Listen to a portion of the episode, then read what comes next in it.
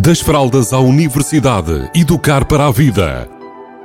Uma rúbrica sobre parentalidade que lhe proporcionará caminhos para melhor entender a criança ou jovem. Das fraldas à universidade, educar para a vida.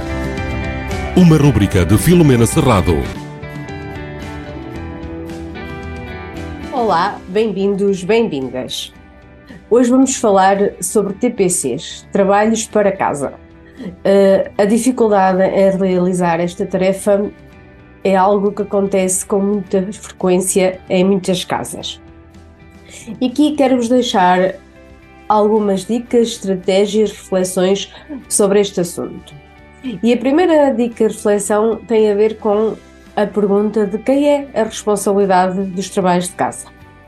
Por vezes, socialmente, fazem-nos até querer sem, se nós não pensarmos que nós, enquanto carregados de educação, enquanto pais, mães, eh, somos responsáveis para que, pelos trabalhos de casa dos nossos filhos. E a verdade é que isso não é bem assim. E se calhar uma coisa importante é nós termos essa consciência bem plena para depois podermos fazer boas perguntas e incentivar as nossas crianças a serem responsáveis pelos trabalhos de casa. Mostrar-lhes que o resultado daqueles trabalhos e, e as consequências de os fazer e não fazer não são nossas, são delas. E mostrar-lhes também que nós confiamos nelas para que elas consigam levar esta tarefa avante sem ter que estar à espera de ninguém ou achar que o outro tem mais responsabilidade que elas. O outro, que pode, podemos ser nós adultos ou outras pessoas, por exemplo, nos centros de estudos, que parece que têm mais vontade que os trabalhos de casa sejam feitos que as próprias crianças que os têm que apresentar no dia a seguir. Então, esta responsabilidade ela é muito importante nós passarmos-la cada vez mais. E a primeira pessoa que tem que ter isso muito bem consciente é o adulto, perceber que aquilo é, é uma responsabilidade da criança fazer os trabalhos de casa e que nós sim podemos ajudar, podemos incentivar, podemos motivar, podemos lhe dar a energia certa para que eles sintam motivação para os fazer. Depois também é importante, eh, quando nós estamos a trabalhar eh, este caminho de as nossas crianças serem autónomas na realização dos TPCs, serem responsáveis por eles e capazes de entender que aquele, aquela missão é delas e não nossa, então nós também podemos tentar perceber como é que é melhor para a nossa criança eh, realizar esses trabalhos de casa.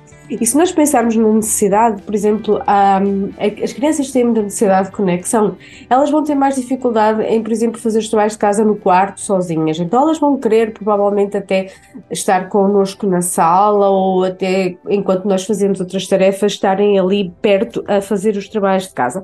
Então, para quê? para sentirem essa conexão e às vezes até estarem a sentir que nós estamos ali, nem que nós não nos estejamos a, a dar nenhuma ajuda especial. Depois podemos ter outras crianças que se calhar até gostam de fazer os trabalhos de casa em sítios diferentes todos os dias, ou muitas vezes gostam de ouvir música, gostam de os fazer com a televisão ligada. Normalmente estas crianças têm mais necessidade de variedade. Então nós conhecermos isto também pode ajudar a encontrar a estratégia certa para a criança que nós temos à frente. Por exemplo, o oposto destas são as crianças, por exemplo, gostam de rotinas gostam de fazer os trabalhos de casa sempre no, na mesma hora, no mesmo local e, para que, e que tudo corra sempre como o previsto e o planeado. Depois, ainda uma quarta, uma quarta necessidade que é característica de outro tipo de crianças, são as, as crianças que têm necessidade de reconhecimento. Elas precisam de ir ouvindo que estão a fazer um bom trabalho, que uh, estão a conseguir fazer aquilo sozinhas, que chegaram ao resultado e que não foi necessário a ajuda de ninguém, ou que mesmo com a ajuda nós verificamos que houve um esforço e que houve uma evolução no caminho para uh, atingir o resultado sozinhas. Então elas vão ter mais necessidade de, de reconhecimento. Depois é que é importante, se nós nos predispomos a ajudar, então quando nós estivermos a ajudar, nós estarmos em presença, estarmos ali para as ajudar e mostrar que se precisas da minha ajuda, eu estou aqui para ti. Então, quando nós estamos nessa presença, nós acabamos por conseguir também uh, transmitir os valores que queremos transmitir e ao, mesmo, e ao mesmo tempo mostrar que estamos ali para as ajudar efetivamente. E depois, uma última estratégia, dica, será nós ajudarmos a nossa criança a definir a estratégia dela. O que é que ela sente em relação aos trabalhos de casa, o que é que ela precisa, se é, se é importante ter uma ajuda extra que pode não ser a nossa, até de um, do centro de estudos ou do ATL, ou se ela entende que consegue chegar e, e, e, um, e fazer aquilo sozinha, disciplinar-se e ter o rigor de fazer. Um, o que é que ela necessita? O que é que lhe dava? O que é que ela acha que poderia ajudá-la a conseguir a cumprir esta missão que são os trabalhos de casa. E então ali nós estamos a observar o que é que para ela faz sentido. Em vez de sermos nós, às vezes, acharmos que se for no quarto é melhor, ou se for na sala, ou se for a uma determinada hora. Vamos ajudar também a encontrar a estratégia certa para cada pessoa. E aí nós estamos a desenvolver um valor que eu entendo que é muito, muito interessante, que é o valor respeito e o igual valor. Ou seja, eu observo-te, ouço-te, para em conjunto nós verificarmos o que é que é melhor para ti, independentemente daquilo que eu acho que é o melhor, daquilo que eu julgo que faz sentido. Então aí nós estamos outra vez a criar conexão e a, e a desenvolver uma relação de igual para igual, com base no respeito e na capacidade de comunicação. E por hoje é tudo. Beijinhos a todos e a todas.